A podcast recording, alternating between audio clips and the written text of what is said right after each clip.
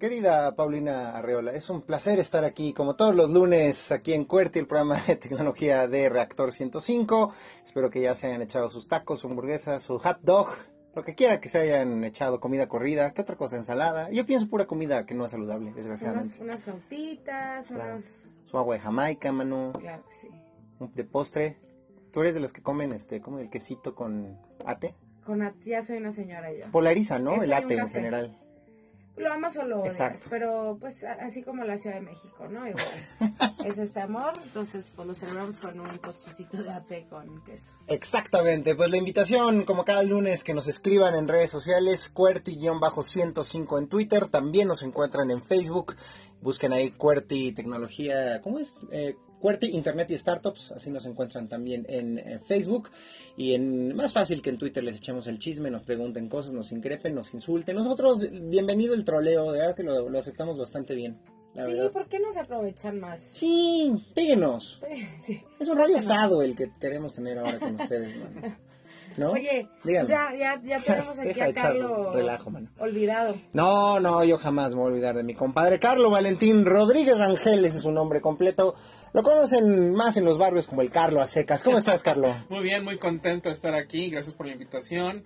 Y pues saludos a todos. Provechitos si están comiendo. Exacto, vamos a estar eh, al ratito echando el chisme suave con Carlos, específicamente hablando de temas de inteligencia artificial, sobre todo enfocado a reconocimiento de imágenes en video o en fotografías. Eh, eh, hemos estado hablando mucho en las últimas semanas de estas empresas que le están entrando duro al desarrollo de este tipo de plataformas de reconocimiento facial, las implicaciones que tiene respecto a la privacidad, los gobiernos que quieren supuestamente ofrecer una mayor seguridad en nuestras calles con esta tecnología. El buen Carlos es experto en este tema de eh, reconocimiento de imágenes de, en video, algoritmos, inteligencia artificial, eh, Big Data. o- el Big Data no hay en, en traducción al español como muy aceptada. ¿verdad? Datos masivos. Es, es difícil, incluso hasta para inteligencia artificial. y- Exacto. Y aprendizaje de máquina. Pero de, de ese, de ese choro estaremos hablando en un ratito. Pero antes vamos a hablar de las noticias con el buen Carlos, que también le va a entrar al chisme de lo que sucedió allá en, en los Estados Unidos con las grandes empresas. Así que vámonos ya de una vez a las noticias. Se me hace que voy a tener que empezar yo porque a Paulina le estaba dando el soponcio. Verdaderamente yo dije, ya la perdimos. Nos vamos a tener que quedar con el programa Carlo y yo. Con todo gusto. Pero no importa, si quieres, Carlos, en lo que se recupera. extrañaron, Sí, cero sí, me sí, sí. Fue así como, está en el piso, pero el programa tiene que seguir. No, no, hay ningún problema. No, Hecho, no. échate la primera. Hecho la primera. Oigan, pues, ustedes juegan lo que viene siendo su Pokémon, mano. Yo hace mucho dejé de jugar Pokémon. O sea, o sea me, acabas de de- decir ridículo, porque tú sí. No, yo, yo, yo nunca fui fan de Pokémon. No tendría ningún problema en admitir que podría seguir jugando Pokémon, pero no, no es mi caso. Nunca. Me, yo, yo soy de la generación, una generación antes, como de Power Rangers. Fue mi, mi último. Yo soy generación Power Ranger. Bueno, pues para compadre, pues sí, somos de la edad, somos, mano. somos de la edad. Ya. Somos de la- Yo fui a ver la nueva. ¿No? ¿No, tú sí? No, tampoco. Ah, bueno. No tenía sobrinitos con quien ir. Ah, el pretexto. Sí, el pretexto. y que me juzguen. Exacto, no. Bueno, el caso es que Pokémon sigue siendo un fenómeno que verdaderamente a mí me tiene anonadado. Resulta que, ¿saben cuánto dinero produce Pokémon Go, esta aplicación, este juego que como saben está disponible tanto para plataformas iOS, es decir, para iPhone como para Android? Tiene todo este elemento de la realidad aumentada en donde podemos ver a los personajes de Pokémon, a los monstruos, pues caminar en el mundo real. Estos compadres eh, de la compañía Pokémon se meten al día, nada más, porque además la- el fenómeno de Pokémon Go fue hace como un año y medio, año, ¿no? Que año. veíamos la gente en los parques de la Condesa, en la Alameda Central, en las calles, arremolinada ahí buscando Pokémones, como que uno pensaría, uno que no es fan, pues ya, ¿no? Murió la, la- la fiebre de Pokémon Go. Bueno, no podemos estar más equivocados. Se anunciaron las cifras eh, que está haciendo la compañía de Pokémon, eh, el negocio que está haciendo con esta aplicación. Se meten al día 2 millones de dólares por todo lo que compran los jóvenes entusiastas de Pokémon dentro de la aplicación. Sabemos que la aplicación es gratuita. interesante ver el- los, eh, las edades de los Sí, usuarios. güey, yo creo que estaríamos muy sorprendidos, compadre. Qué buena Yo sé que pregunta. los gamers es gente que ya es económicamente activa. de Sí, los sí, sí. 25 a los 35 años. Pero en este caso Pokémon, que eh, apuntó a una generación muy específica. Exacto. Porque, uno, tienes que tener una tarjeta de crédito para poder Sí, sí, sí. Los, los juegos. Y la cantidad de usuarios que tiene con los ingresos que tiene, pues sí es muy representativa. Es una máquina de hacer dinero. Es, es, es impresionante. Para que se den una idea, hasta ahorita se calcula que el juego de Pokémon Go ha generado para sus creadores 1.800 millones de dólares. Algo así como 70 millones por mes. Es eh, una locura. Hay veces que no los gano. Ay, sí. Ay, cuando no es cierto. Es uno que hace aquí. ¿Por qué no estamos haciendo Pokémones? Este, Sí, pero son Pau. esas cosas que tuvieron ajá, como su pico y dijimos, no, pues igual ya, ya pasó, ya está empezando el siguiente juego y eh, no podemos estar más equivocados. Sigue, sigue dando billete este juego de Pokémon Go. Impresionante. Cuéntenos. Ah, esa es una buena pregunta. Siempre que, no- se nos quiebra la cabeza, escríbanos arroba cuerti-105 en Twitter. Díganos si ustedes siguen jugando Pokémon Go. Eh, y sobre todo también nos interesa mucho saber qué edad tiene y si han comprado. Seguro el Crystal ya lo voltea. Ya, ya- ¿Compraste algo en Pokémon Go? Evitó el contacto Sí. visual. Sí, estaba, no, no, no. les evitó No están hablando de mí, no, no, a mí no me gustan esas cosas. Claro que sí, Kristen, nuestro operador, le entra al Pokémon Go. Ustedes también salgan del closet poke, Pokémonero y díganos, ¿han comprado algún accesorio de estas cosas que se compran en el juego de Pokémon Go? Pociones, ¿qué compras, no? Como fórmulas para que evolucionen esas cosas, si decía otra palabra. Díganos si ustedes han gastado dinero real en Pokémon Go y aquí leemos sus mensajes. Ándale, ya me clonaron. Ya, me clonó el compadre de la inteligencia artificial. Eh, cuidado. desarrolla inteligencia artificial, pero no sabe cómo poner en mute su teléfono. Oye, otros que les está yendo muy bien y no se, no se pueden quejar son nuestros amigos de, son nuestros amigos de Apple. Cuéntanos. Eh, el, como hace unos meses de Wall Street Journal, este medio de comunicación, se echó ahí unas predicciones y dijo, apuesto, como mi aguinaldo, a que Apple supera en clientes pagados a Spotify en, Eh. en verano del 2018. Sí, sí, Entonces, ay, pero ¿cómo? Pero Spotify fue el primero y el único, el amor verdadero, pues este mes se cumplió la profecía.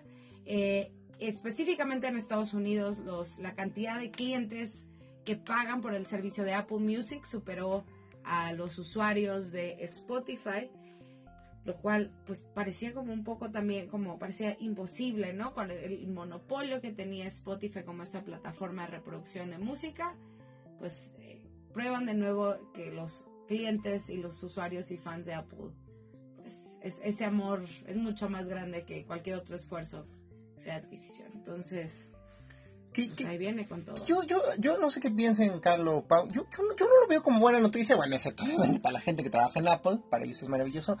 Pero no nos deja un poco huérfanos de emprendimientos, porque también dices tú, llega una empresa, lo hace muy bien, digo, Spotify, no tenemos duda.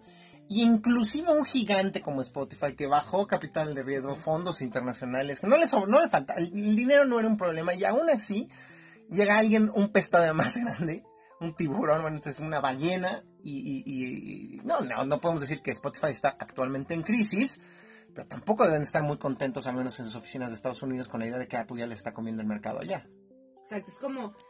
Pero Estados Unidos siempre ha sido como muy raro, ¿no? Como para ese tipo de compañías, porque sí es, es una... Con, con muchos usuarios, con mucho dinero, pero siempre han tenido como comportamientos de uso raro, ¿no? Ni como todos estos servicios de mensajería que nunca lograron conquistar Estados Unidos y el resto del mundo eran la norma. Entonces, quién sabe, tal vez se comieron el mercado de Estados Unidos muy particular y que conecta con Apple, pero pues no sabemos en el resto del mundo cómo le está yendo en ese... Creo que también es un mercado de nicho. Encontraron un nicho, lo están explotando.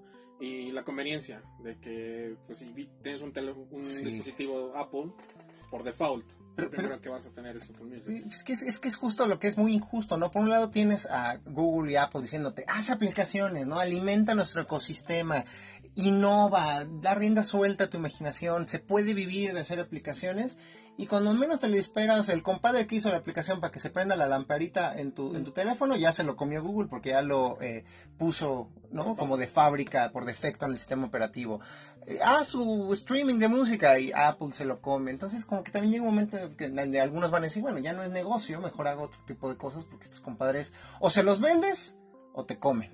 Y eso es lo que pudiera estar, a ver si no en cuatro años, se tardó cuatro años, tengo entendido, ¿no? Apple en comerle el mercado en Estados Unidos a Spotify o en emparejarse, digamos.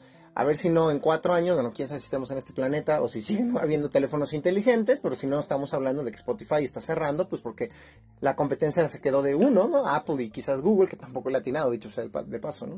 Pues tal vez lo van, los van a comprar Amazon ahí pronto, o sea, de que es negocio hacer tecnología, todavía es negocio, por eso hace unos días Mark Zuckerberg entró al tercer lugar del hombre más rico del mundo, todavía no logra superar a Jeff Bezos y nuestro monstruo de Microsoft, lo cual me dice, los tres hombres más ricos del mundo fueron emprendedores y de tecnología y ahora se ponen estatus arriba de Warren Buffett o de industrias como más viejas, ¿no? Entonces, no le hagan caso a Diego, sí deja, vean estos tres. Yo ando en mi etapa depre. Exacto. No, no, a mí no, no estoy bueno para dar consejos de emprendimiento en estos momentos, pero lo que sí puedo decirle al compadre Carlos, él, tú te ves como falluquero, mano. Sí es. Tú se ve que vas al tianguis, que compras ahí de, de- de paquetes de, de contrabando. O sea, eres así, eres ese tipo de persona, ¿no? Ropa por kilo. Muy bien, pues se te acabó la fiesta, compadre. Ya no vas a poder eh, participar en esas corruptelas.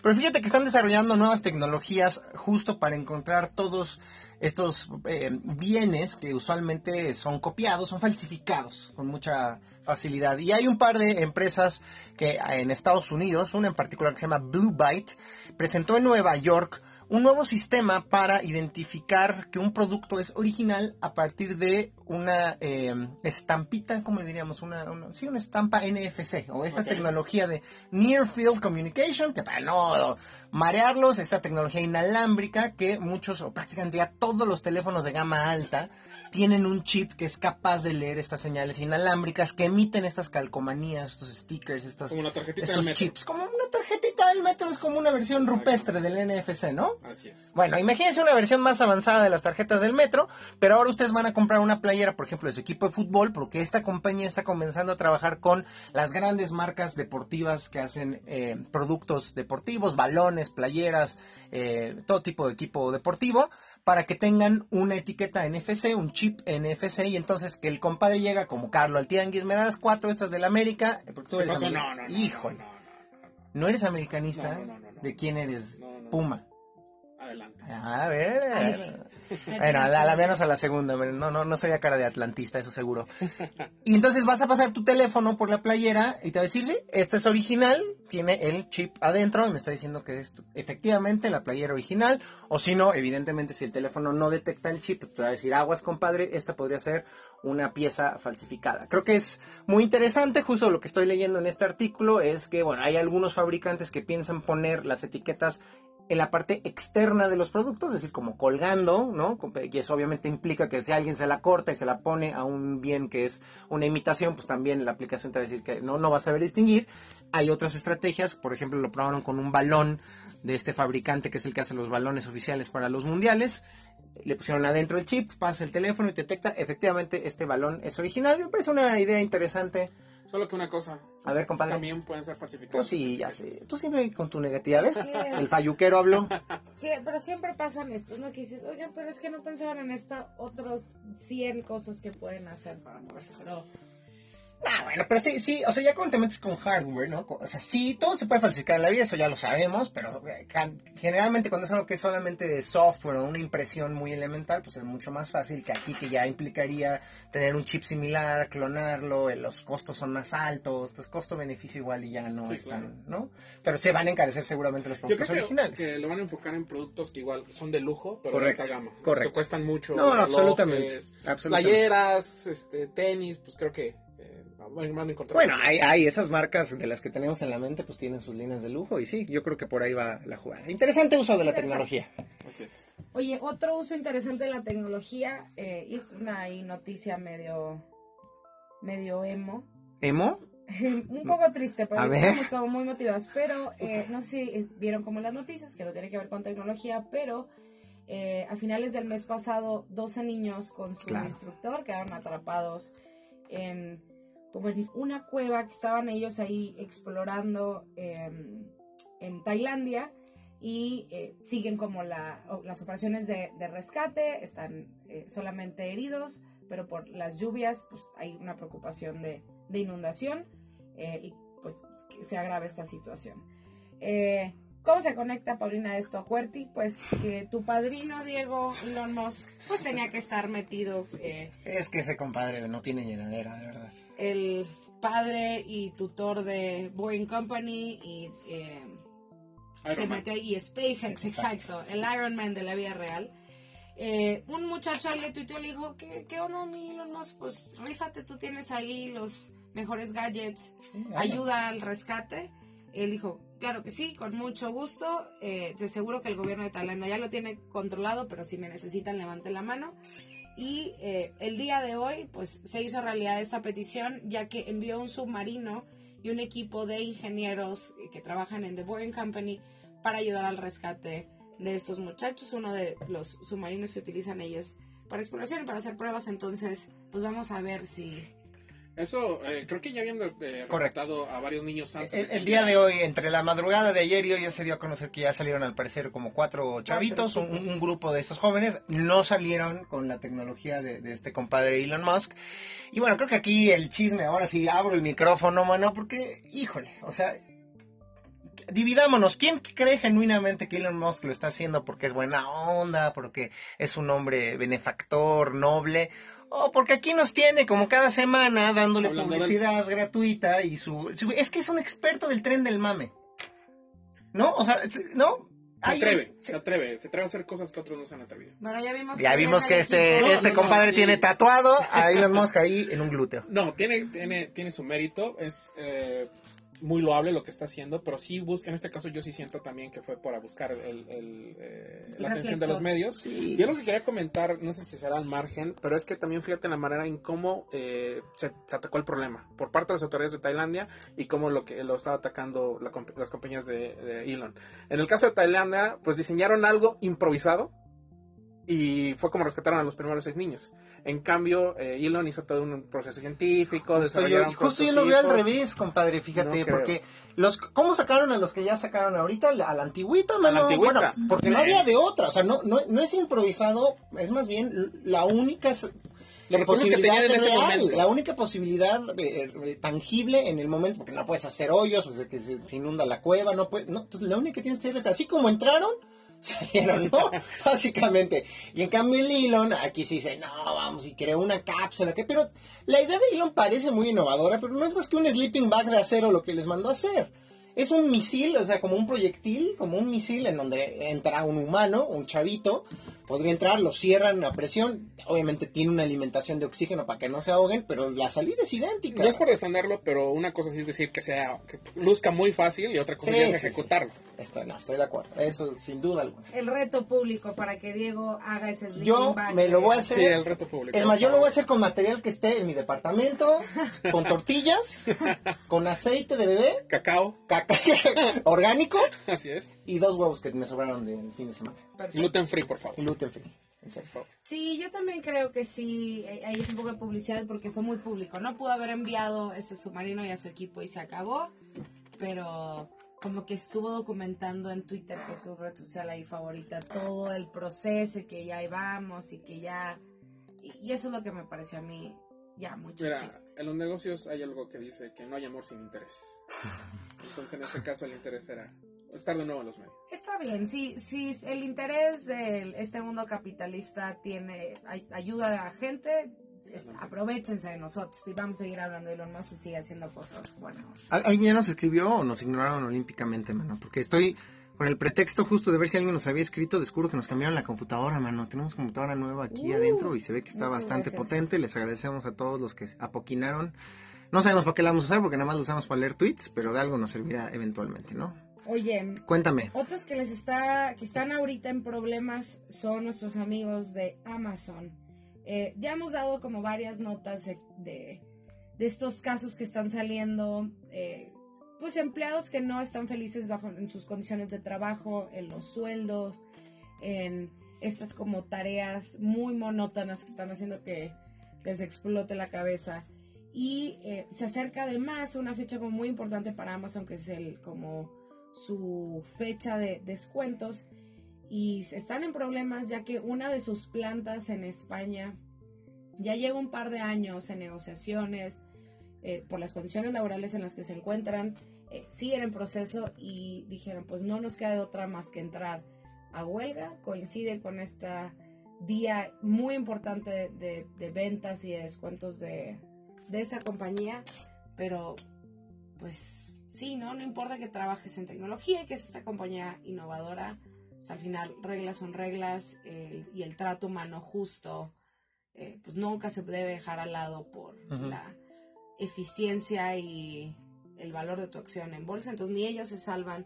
Eh, vamos a ver cómo les va en un par de días que es comienza como la huelga en esa planta y ver, yo estoy segura también que va a tener repercusiones en el, en el resto de sus políticas o, plantas, ¿no? Que se van a mover otras ubicaciones para exigir lo mismo. Entonces, pues vamos a ver cómo se desarrolla esta, esta huelga y noticia para Amazon. Que, que justo el otro día leía un tweet que alguien mencionaba que la gran innovación de Amazon fue haber regresado las sweatshops, ¿cómo se traduciría? Las, las fábricas de explotación laboral que, que, escuchamos que son comunes en países asiáticos, en China en particular, y haberlas normalizado en el contexto estadounidense, de un país de primer mundo, donde uno pensaría que hay legislaciones que protegen justo al trabajador y que le ofrecen unas condiciones más dignas. Eh, es decir, es, son, es, muy, es muy fuerte lo que estamos viendo, ¿no? Justo en esta faramaya de qué maravilloso lo que hacen las empresas de tecnología, que salvan vidas, que nos permiten tener la información del mundo en nuestras manos, no nos estamos dando cuenta que también se está creando un sistema muy perverso en donde los que están perdiendo muchas veces son los trabajadores están viviendo condiciones de trabajo que desde el siglo XIX, que pensábamos superadas, ¿no? Del siglo XIX y, que aquí están envueltas en un glamour de estos grandes hombres y mujeres de negocios y, que no nos dejan ver la realidad. Es, un precedente triste, empresas que generan millones de dólares y creo que eso es, eso es lo que incomoda. O sea, si me dijeras, bueno, es una empresa que está pasando por problemas y todo el mundo se tiene que apretar el cinturón, voy de acuerdo, pero dinero no le va a faltar. A ¿Para quién trabaja una empresa? ¿no? O, eso, es lo injusto. que se aprietan el cinturón no implica que no le den condiciones pues, humanas. por supuesto, y ni aún tienes toda la razón. Ni aunque así fuera, tendría justificación. Pero hay documentales en YouTube acerca de la situación laboral de Amazon, de la gente que trabaja específicamente en sus bodegas, donde se hace el empaquetado y el envío en las épocas fuertes como es diciembre, el día de Amazon y otras, las condiciones son inhumanas. Y salen entrevistas de que tienen que hacer, hacer del baño en una esquina porque si pasan más de dos minutos sin seguir trabajando los penalizan. Y es gente que tiene que, eh, no tiene opción, no tiene opción de buscar otro empleo y por eso pues aceptan este tipo de condiciones. Es bueno que, se, que, tengan esta protesta porque eso baña a otras industrias. Si una compañía grande pone el ejemplo y trata bien a sus empleados, las que están abajo tendrían que también hacerlo. Totalmente de acuerdo. Si alguien ahí trabaja o es testigo de cómo se dan estas condiciones de trabajo acá en México con esta empresa, pues mándenos ahí un tweet. Guardaremos su... Con cualquier empresa o con cualquier empresa, bueno, de tecnología, tampoco me van a escribir que los tratan mal en el gobierno, pues no. Este, eh, de, alguna empresa de tecnología, eh, escríbanos, guardaremos su anonimato, pero también, pues, para que no, cuando uno compre en línea, nos demos cuenta de lo que, del círculo en el que estamos contribuyendo, ¿no? Y a dónde estamos poniendo nuestro dinero. Y bueno, quiero, quiero dar esta otra nota, eh, aprovechar también, de hecho, para em, Agradecer a Ivy, quien sí nos escribió y nos comparte su opinión sobre el tema de Apple Music contra Spotify. Ella menciona que al ser Spotify una marca sueca, es decir, la, la empresa efectivamente comenzó en Suecia, que no los vamos a mencionar otra vez porque nos ganaron el mundial y me enoja. Los estadounidenses prefieren el consumo nacional, que en este caso sería el servicio de Apple. Bonita tarde. Pues sí, algo de razón tiene también. No sé, ¿eh? no, no sé si a la hora de la hora. Es la comunidad, porque. Habrá algunos nacionalistas por ahí. Es la comunidad. En Estados Unidos, Apple tiene el mayor eh, market share que Android, en el que es distinto a Latinoamérica. Correcto. En Latinoamérica hay más gente que tiene Android que, que Apple. Y es la comunidad de que ya lo tienen listo en su teléfono. Correcto. Ya está integrado, ya, está integrado. es una marca que conoces. Y al mismo tiempo que das de tu tarjeta en, para comprar películas, ya está, ya puedes suscribirte al servicio de música, etc. A ver, ahora, una noticia relacionada. ¿Ustedes, Carlo, Pau, conocen qué es Tencent? Es una compañía de tecnología china. Muy bien, muy bien. Está, envuelta en varias cosas, en telecomunicaciones principalmente. Este compadre. Este compadre hace la tarea, se informa. Efectivamente, bueno, yo, yo también, no, no, yo también sí sabía que era Tencent, pero lo ah, formulaba la pregunta porque aquí cada semana Pau y yo hablamos pues casi siempre de las mismas empresas, de Apple, de Google, de Amazon, de Boring Company, de Tesla, y, y, y de repente invisibilizamos otros gigantes que cuando menos nos dimos cuenta ya estaba literal afuera de nuestra casa. Es el caso de Tencent, como ya bien lo explicó Carlos, es esta empresa china que empezó con el negocio justo de las telecomunicaciones, de los servicios de telefonía, pero es un monstruo que ha ido creciendo a niveles impresionantes y ahora le va a hacer la competencia justamente a Spotify y a Apple. Va a abrir sus, las operaciones de su división de Tencent Music Entertainment, su eh, división de música en los Estados Unidos, probablemente también para lanzar un servicio similar a Spotify o Apple Music, lo cual suena como una locura, para mí lo es, ¿no? Porque se va a poner con sensor a las patadas, pero es que eso, eso es la noticia, ¿no? O sea, una empresa que decide en un territorio dominado por Apple y dominado por otro grande, muy consolidado como es Spotify, llegar y entrarle a ese mercado es que tiene una seguridad y un capital detrás lo suficientemente amplio. Lo que más tienen los chinos es gente y dinero. Exacto, exactamente, compadre. Y, digo, para que se den también ustedes una idea, porque yo creo que va a ser una de estas empresas que dentro de los próximos meses, años, pues van a empezar a escuchar más y más y más, pues eh, eh, se está expandiendo también en el mundo del entretenimiento. Ellos, por ejemplo, son inversionistas y le inyectaron dinero a la compañía productora de J.J. Abrams, este director de cine que también dirigió la, episodio 7 de Star Wars. Eh, su compañía Bad Robot tiene financiamiento. Financiaron la película de King Kong, la más reciente, la, Isla Calavera. Están produciendo la película de Terminator nueva. También le metieron lana a la Mujer Maravilla. También tienen el negocio de los videojuegos, sobre todo videojuegos eh, móviles con sus franquicias PUBG, que es un juego masivo en línea, y también tienen inversión en la competencia de PUBG que se llama Fortnite, que acaba de salir para los dispositivos de Apple prontamente. Eh, no, en serio, gracias. Gracias. Amigos de Tencent allá que nos están escuchando. El radio promete, en serio, la gente sigue escuchando radio en sus coches, ¿no? Yo creo que el radio tiene mucha vida. Si quieren, ahí les mándenme un tweet también, mano. ¿Cómo es, Pau? ¿Tienes por ahí una última nota en la chistera? Pues una chiquita. A ver, venga. hablando países asiáticos, hablando del monstruo de China, que lo que, donde pone el ojo, pone la bala. Eh, nuestros amigos de Xiaomi. Xiaomi. Xiaomi. Xiaomi. A ver, a tu. A ver, Xiaomi. Eso.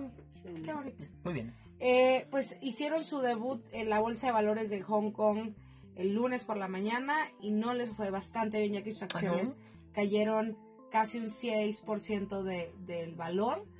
Eh, fue como una salida ahí muy dolorosa, pero pues igual vienen con todos estos señores, ¿no? Para mí es esta gama de, celulares que, que, están creando como justo ahí en medio, ¿no? No son estos de alta gama, no son estos eh, donde puedes mandar mensajes y redes sociales, sino que están creciendo muchísimo, eh, pero pues no les fue bien en esta, en, en su salida a bolsa esta notita chiquita ahí para que lo para que lo compartan ahorita en, en este corte que vamos a tener de la media.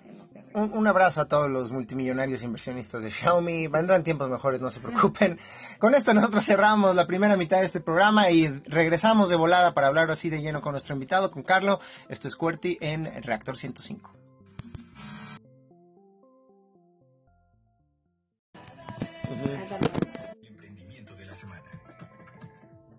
Estamos ya de retache aquí en Cuerti, el programa de tecnología de Reactor, y nos acompaña en cabina Carlo Valentín Rodríguez. Él es director fundador de un emprendimiento muy interesante que se llama Clustera. Pero en esta ocasión no vamos a hablar tanto, bueno, sí vamos a hablar de lo que hace Clustera, pero primero vamos a tratar de entender lo que hace Clustera y cómo llegamos a eh, este momento en donde es muy normal que todo el mundo habla de inteligencia artificial, de cámaras que son capaces de reconocer si lo que tienen enfrente, lo que están grabando son niños, perros, personas, automóviles. ¿Cómo llegamos a este mundo en donde estamos rodeados de estas aplicaciones y esta tecnología que supuestamente nos va a ayudar a ser más seguros, a entender mejor el mundo en el que vivimos? Otros dicen, no, es muy peligroso, que no mundo nos va a estar espiando, que las, que las computadoras tengan tanto poder.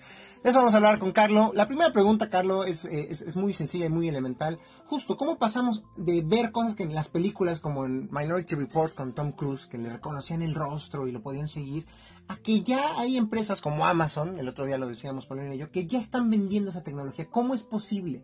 ¿Qué se desarrolló? ¿Qué tecnología se creó y se inventó para que estemos hablando de esto como una realidad? Bueno, antes que nada, antes de entrar de lleno al tema y para sentar una base, quisiera que ustedes dos me dijeran qué entienden por inteligencia artificial. Adelante, Paulina. Vamos contigo. Ah, tienes los micrófonos abiertos, Paulina. ¿Qué entiendo por inteligencia artificial? Es enseñarle algo a una máquina y que sea mucho más eficiente ejecutando esa tarea en, en tiempo, en exactitud. Eso para mí es inteligencia. Sí, es un poquito la tarea. Dime tú, Diego. ¿no? yo, yo lo entiendo más como em, la capacidad de una computadora de reconocer patrones a partir de la información con la que la alimentas. Muy bien, vas por ahí. Bueno, la inteligencia artificial es una rama del cómputo que se dedica precisamente a eso, a generar sistemas de cómputo, de sistemas de, de análisis de información que imiten eh, alguna capacidad humana, desde clasificación, reconocer, exponer, etcétera, etcétera. Mm, la inteligencia artificial puede decirse que les enseña a las máquinas a reconocer patrones o a pensar, dependiendo del de la rama de la inteligencia artificial que estés trabajando. Porque hay, así como hay distintas ramas del cómputo, desde programar, hacer sitios web, apps, etcétera, igual lo mismo aplica para la inteligencia artificial. Y bueno, y lo que me comentabas de cómo fue posible que hayamos llegado a este eh, eh, nivel en estos momentos donde ya cada día tenemos la inteligencia artificial y productos de inteligencia artificial en nuestra vida diaria, eh, es, eh, ha, sido debido a que, uno, el poder de cómputo ya es mucho, muy, muy, alto, a un costo muy razonable. No solo las compañías como Amazon, Facebook, Google pueden hacer cosas de, de, inteligencia artificial, sino también emprendedores desde su casa, desde su computadora, y son capaces de hacer desde investigación y desarrollo es, impresionante justamente también que estas empresas están poniendo a disposición de otros eh, sus plataformas de inteligencia artificial, no sé cómo llamarlo, abierta, colaborativa, ¿no? Que, que, que, puedes tú también agarrar las plataformas que ya han desarrollado Google y Amazon, alimentarlas con tu propia información y a partir de eso que te ayuden a resolver problemas y tareas muy específicas. Eh, pero la, la, pregunta también es, ¿debemos estar un poco más preocupados por este avance de que parece que va mucho más rápido de lo que avanzan nuestras leyes? Y los controles que puedan establecer gobiernos o la Mira, como siempre, la tecnología siempre va a estar mil pasos adelante que el gobierno. Y de igual manera es una herramienta y las herramientas pueden servir para construir o para destruir. Eh, volviendo al tema con Elon Musk, Elon Musk ha sido de las personas que en algo estoy de desacuerdo de, eh, con él, es de que dice que si no tenemos cuidado con la inteligencia artificial vamos a tener un Terminator. Sí, ¿no? Exactamente. Sí, ¿no? Sigue siendo una herramienta y nosotros decidimos cómo aplicar esa herramienta. Cómo se puede aplicar para el bien, cómo se puede aplicar para el mal a ver, podemos poner ejemplos cotidianos que ya eh, con los que convivamos de inteligencia artificial. Todos los días convives con la inteligencia artificial. Un ejemplo muy muy simple, Siri. El asistente los de Apple. asistentes que tenemos Exactamente. Google Assistant, los que tenemos Android, Siri, Amazon se llama Alexa y este Cortana, Cortana la de Microsoft. Eh, desde un principio tan básico como es que te reconozca tu voz, hay mucha inteligencia artificial atrás para enseñarle a la máquina qué es una voz, qué es una palabra. Y después enseñarle todos esos conceptos para que los vaya relacionando, tanto así para que sea tan fácil como decirle, Siri, ¿qué clima va a haber hoy en la Ciudad de México? Y te dé el clima. Eh, tu correo, en tu correo todos los días si usas la plataforma de Gmail, si te fijas, te, contestan un correo y abajo ya vienen eh, este, respuestas predeterminadas donde le hace un clic y lo responde. El sistema analizó el contenido del correo, el contexto del correo y te sugirió por de respuestas. ¿Por qué? Porque encontró patrones en una base de datos inmensa de correos que decían, ah, bueno, cuando encuentro este patrón, usualmente la gente responde esto y te lo pone a ti. Y es algo que el día a día. Publicidad, publicidad en línea. Todo lo que tú ves en línea no es eh, aleatorio. Es porque tú formas parte de un grupo específico de personas que presentan ciertas características. Y para encontrar esos grupos de personas, igual si es una clasificación, un algoritmos que dijeron, a Diego quizá le pueden gustar las películas japonesas y te muestra a ti anuncios de películas japonesas, por decirlo así. Sí, sí, son ejemplos muy tangibles, pero hay quienes alertan que ya tienen, ya, ya se vienen aplicaciones mucho más peligrosas, mucho más, que ameritan una discusión a nivel también inclusive de derechos humanos, de derecho a la privacidad. Eh, como este tema del reconocimiento de imágenes a través de cámaras, ¿no? Que, que, los gobiernos, lo vimos inclusive aquí en, en, los debates que sostuvieron las candidatas al gobierno de la Ciudad de México, a la jefatura de gobierno, había mucho interés en llenemos de cámaras la ciudad y que todas estas cámaras tengan un reconocimiento de imágenes. ¿Qué, tan fácil es esto verdaderamente? ¿Es algo que solo pueden hacer las grandes empresas en Estados Unidos o también ya aquí en México? Ya se podría hacer, ya se puede hacer. La tecnología ya existe. O sea, ya podría el gobierno de la ciudad tener mañana cámaras que sepan, este compadre es Carlo, el que está entrando a este Kentucky y está pidiendo una cubeta de ocho piezas. No tanto así, pero sí reconocer cómo la si gente... el Kentucky tiene cámara adentro, sí. bueno, si el Kentucky tiene cámara adentro, sí. Pero... Eh, Eh, no tan así directo como tú lo mencionas, pero sí, en el caso de... Y tiene que ver mucho con el tema de ciudades inteligentes. Y es algo que yo he dicho que el término de ciudades inteligentes se ha prostituido y los únicos beneficiados con el término de ciudades inteligentes han sido los que venden cámaras, o sea, los chinos. Este... Bueno, y IBM también. Bueno, eh, tocando el tema que decías del reconocimiento facial y el reconocimiento de personas en el entorno urbano, se puede aplicar para varias cosas. En este caso ya se hace, ya existen las cámaras. La información se sigue utilizando, pero es clasificada manualmente. Todavía hay una persona que tiene que andar buscando el auto que chocó y se fugó. Que se nos hace normal cuando uno entra a un edificio de departamentos, pues hay un compadre que está todo el día sentado y viendo las cámaras y detectando que aquí hay algo raro o este coche no. Estamos removiendo a ese factor humano y estamos teniendo una máquina, una máquina que no va a tener prejuicios, una máquina que va a hacerlo automáticamente. Es un tema. Es un tema el de los prejuicios, justamente, porque, bueno, eso es inteligencia artificial, o sea, no estamos tan errados. No, no estamos tan errados. Cuando tenemos estas cámaras que detectan quién, qué es lo que aparece en imagen, que además ya lo tenemos en nuestros teléfonos, ¿no? También esta tecnología de saca tu teléfono y te detecta que eso es un árbol, eso es un perro. clasificación de imágenes. Clasificación de imágenes. Clasificación de imágenes. La clasificación de imágenes, igual tocando el tema de inteligencia artificial, es desde se entrenó un sistema con millones de imágenes de qué es un perro. Entonces lo entrenas, le dices esto es un perro y cuando le pones en una imagen busca los patrones. La inteligencia artificial yo puedo decir que es el reconocimiento de patrones a, distintas escalas, desde muy simples hasta millones de patrones. En este caso, eh, para el tema de reconocimiento de imágenes se hace eh, algo que se llama eh, redes neuronales o aprendizaje profundo, deep learning, en el cual son distintas capas de algoritmos, donde cada capa de algoritmo va aprendiendo una característica muy específica de lo que queremos detectar y clasificar. Desde, por ejemplo, en el caso de reconocimiento facial, ¿qué es una cara? ¿Cómo deben ser las formas que, componen una cara? ¿Qué es un ojo? ¿Qué es una nariz? Y todas las vamos eh, haciendo en conjunto y eso nos permite decir, ah, esto es un humano. Si le añadimos otra capa de, ah, este humano probablemente se parezca a Pedrito, a Sutanito, a Manganito, es porque tenemos ya las imágenes de esas personas y las digitalizamos para que el sistema aprendiera quién es cada quien.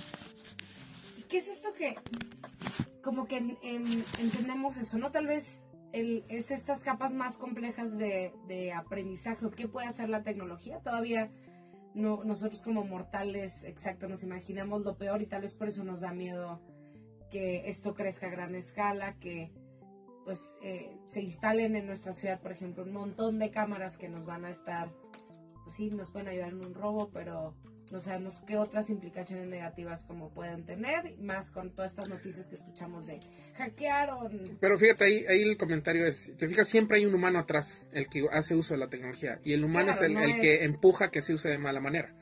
Tenemos que separar eso, ¿no? Como que si algo nos tenemos que llevar esta tarde es, es el humano, no la tecnología a la que le debemos de dar miedo, sino Exactamente. quién va a controlar, eh, quién creó cómo, cómo fue diseñado, ¿no? Esos prejuicios que es, una discusión ahí aparte. No, no, entremos, tenemos cinco minutos todavía para darle esa discusión. Tú decías, no hay prejuicios, no, sí los hay, ¿no? Hemos visto justo investigaciones académicas, a veces, no sé si sea necesariamente inteligencia artificial, pero este tema de, de aprendizaje de patrones que siguen, por ejemplo, el mismo Google en su buscador, ¿no? Que cuando uno pone en su barra, este, eh, una frase aparentemente muy inocente, ¿no?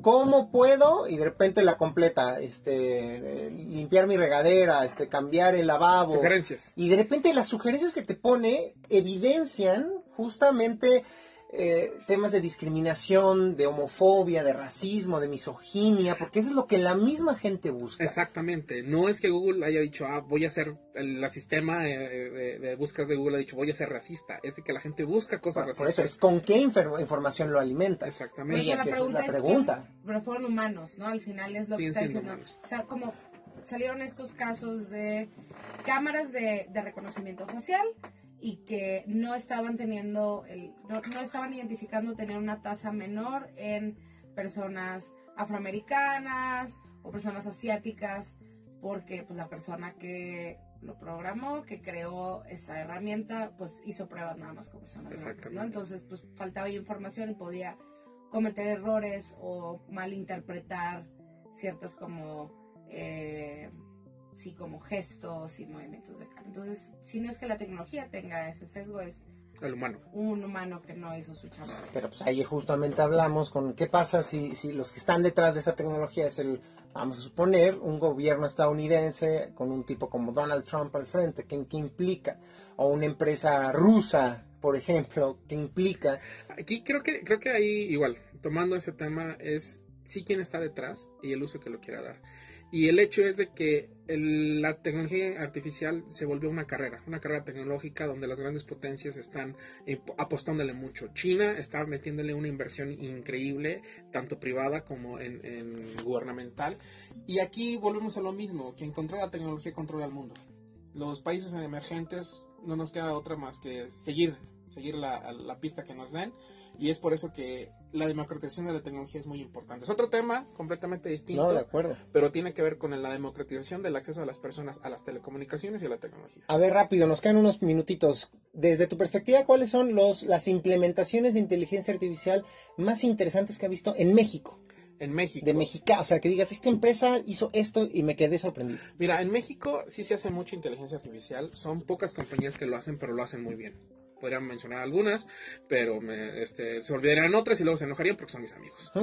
Este, no, pero cuéntanos qué han hecho. Mira, desde cosas que hacemos, por ejemplo, en Costera, que es digitalizar el comportamiento humano, transformar cómo se comportan las personas en datos, porque nosotros creemos que una vez que el mundo se vuelve datos, el mundo se vuelve actualizable, y tenemos aplicaciones desde movilidad, donde nosotros hacemos... Eh, vemos cómo las, personas conviven con el entorno urbano, cómo utilizan el transporte público, cómo cruzan una calle, cuántos vehículos cruzan una calle, qué tipo de vehículos, qué, cuáles son las personas que usan los vehículos, hasta otras compañías que se meten en temas de negocios. La mayor parte de la inteligencia artificial que hacen en México es muy destinada a negocios, cosas administrativas, cosas financieras. Hay mucho desarrollo en cuanto al fraude, el fraude bancario y el, el fraude en línea. ¿Por qué? Porque en México sucede mucho, pero es mucho fraude en línea y mucha clonación de tarjetas. Entonces hay muchas compañías abocadas a detectar precisamente estos comportamientos. Y, o sea, a partir de los patrones de qué sucede cuando alguien intenta clonar o robar fondos de una cuenta, bueno, e, es, esos comportamientos, esas señales, las podemos identificar y entonces prevenir. Al fin y al cabo, los humanos somos un, un, animal de patrones. No estamos acostumbrados a hacer eh, rutinas y patrones que siempre son lo mismo. Entonces, tanto en el ámbito digital como en el ámbito offline, tú sigues siendo un, haciendo patrones. En el ámbito digital sigues navegando cierto grupo de páginas que te clasifican como una persona apta a cierto tipo de consumo. E igual para el tema de los drogos, las bandas que lo hacen sí, innovan, creo que innovan hasta más rápido que el gobierno, pero siguen siendo patrones. En el tema social, en el tema que decías de las cámaras, en el tema de las ciudades inteligentes, las personas siguen siendo patrones. ¿A qué horas vas al trabajo? ¿Cómo te mueves? Entonces, si metemos la inteligencia artificial ahí con un buen uso, que es entender cómo las personas conviven en nuestro entorno y a partir de esa información hacer predicciones y hacer mejoramiento, pues ahí tenemos un uso muy, muy bueno de la tecnología. La tecnología nos permitió llegar a esa aplicación. Pero si lo queremos ver de la otra manera, como un estado totalitario, como en China, que dicen que hacen reconocimiento de imágenes. Bueno, el otro día dimos aquí la nota, Pau, ¿te acuerdas? De que hubo la primera detención de una persona involucrada además en un fraude de cuello blanco. Es decir, no un asesino, sería, no, un tipo que hizo una tranza, un tema de corrupción en un estadio, o sea, e, en un evento masivo con mil, creo que eran 60 mil personas, una cámara de, en una ciudad china logró detectarlo por el tema del software y la inteligencia artificial de reconocimiento facial. sigue siendo un probable delincuente. ¿Cuánto dinero no le ahorró al gobierno en lugar de andarlo buscando? Lo, encontraron, lo aislaron y lo detuvieron. A, mí sí me da un poco de miedo eso, compadre. Porque está, cuando justo el tema es, si lo hace un gobierno autoritario como lo es el chino y como pudieran ser otros, eventualmente, este, pues, ¿qué tal si son defensores de derechos humanos, activistas, miembros de la oposición? Pero vuelve, eh, volvemos a tocar el tema de quién está usando la tecnología, no la tecnología per se. Exactamente. Oye, última pregunta, si como para llevarlo un, en vez de que nos dé como miedo, tenemos eh, todas esas eh, oportunidades, ¿no? De medir estos patrones y, y crear soluciones. Si tú pudieras elegir como una industria, dijiste ahorita como movilidad o la industria financiera, ¿dónde crees que tenemos que meternos? Porque la tecnología ya está, muchachos, nada más Yo diría que en temas de salud y en temas de ciudades. Y más en el tema de salud, ¿por qué? Porque la medicina sigue siendo interpretativa y, y a base de la experiencia de un doctor. Si tú pudieras entrenar a una inteligencia artificial que tuviera todo el conocimiento médico, que pudiera reconocer este, imágenes de rayos X, detectar con una gran este, precisión tumores o otros tipos de de males, yo digo que ahí hay mucho que hacer, porque ahí hay mucho riesgo en el caso de que sigamos dependiendo de un humano, el cual puede estar cansado, puede estar no bien entrenado, etcétera, etcétera. Y en el tema de las ciudades, ¿por qué? Porque sabemos que la inteligencia artificial, bien aplicada, podría ayudar a mejorar las ciudades y al momento que tú mejoras las ciudades, mejoras la calidad de vida de las personas. Y eso es retroactivo hacia otras áreas. Muy bien. No, el Carlos es una gozadera. Gracias por... Ojalá les haya servido a todos los que escucharon esta entrevista para entender un poquito más eh, qué es la inteligencia artificial, sus ventajas, sus riesgos, sus aplicaciones. Ya no es un tema de ciencia ficción, es algo que podemos ver literal en nuestro en el bolsillo, en nuestro pantalón, en la bolsa, eh, en nuestro teléfono, ahí hay mucha inteligencia artificial. Carlos, si la gente quiere seguir, si los clavados dicen este compadre, yo quiero seguir hablando, ¿cómo te escriben, cómo te contactan? Eh, Carlo-Valentín en todas mis redes sociales, Carlo con K, ahí me pueden encontrar, un tweet con todo gusto.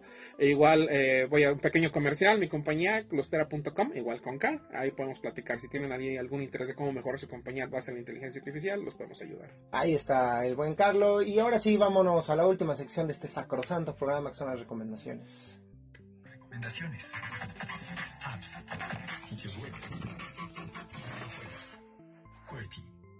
Muy bien, pues esta es la última sección de nuestro programa que son las recomendaciones donde les compartimos servicios, productos, apps, videojuegos, libros documentales que tengan que ver con el futuro a través de la tecnología.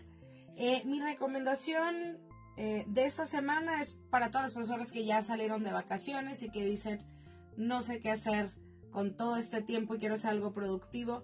Em, eh, esta herramienta Coursera hizo una alianza con realmente las dos universidades más importantes de nuestro país, que es la UNAM y el TEC de Monterrey, para lanzar cinco cursos ah. gratuitos que pueden tomar en línea y que es tiempo suficiente para que lo hagan durante sus vacaciones de verano que van desde finanzas personales hasta ya temas de programación como introducción al Java, cómo terminar mi tesis, em, cómo evaluar peligros y riesgos, fenómenos naturales. Hay también temas de desarrollo de productos innovadores para, eh, para eh, productos emergentes, introducción producción audiovisual o también eh, pues análisis de gobiernos y poder en México, por ejemplo. Entonces hay un poquito... Ah.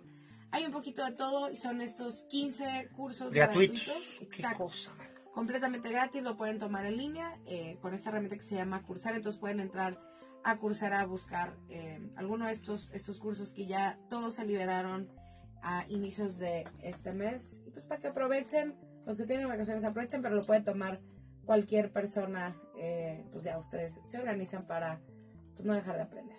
Muy bien, ahí les va yo siempre con la recomendación insulsa, en lo que Carlos busca que recomendarnos.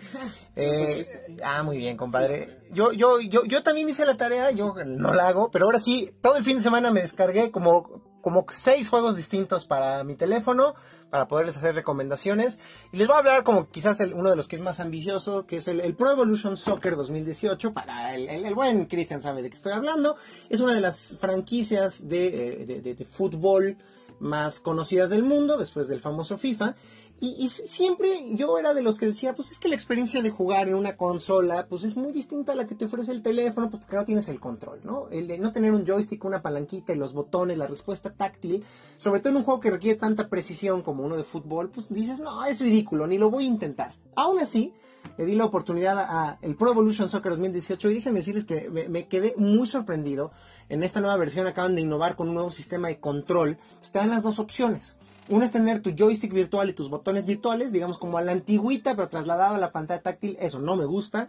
Y otro sistema nuevo que eh, funciona con literal el deslizamiento de tus dedos, ¿no? Entonces tienes literal un lado de la pantalla con tu pulgar izquierdo, con eso si tú eres, por ejemplo, el delantero, lo mantienes presionado y avanzas y corres, si presionas el lado derecho, corres más rápido, para tirar le picas dos veces, haces como un double tap, un doble toque a la pantalla del lado derecho y dispara. Es un, es un sistema exageradamente sencillo, de hecho para dar pases, deslizas con tu dedo derecho hacia la dirección en la que quieres dar el pase. Entonces en lugar de apretar un botón, deslizas el dedo dándole la dirección. Bueno, si entendieron qué chido, si no, no importa, descárguenlo, funciona muy bien.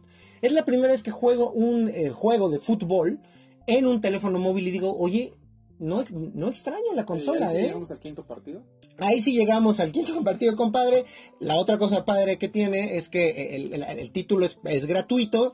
Te cobran a partir de un modo que tienen donde tú eres entrenador y compras jugadores y necesitas monedas para comprar los jugadores. Pero para jugar con un compadre, pues está de lujo, mano. Nada más me pasas un código tuyo y literal nos echamos en lo que es, nos vamos al baño, tú en tu oficina, yo en la mía.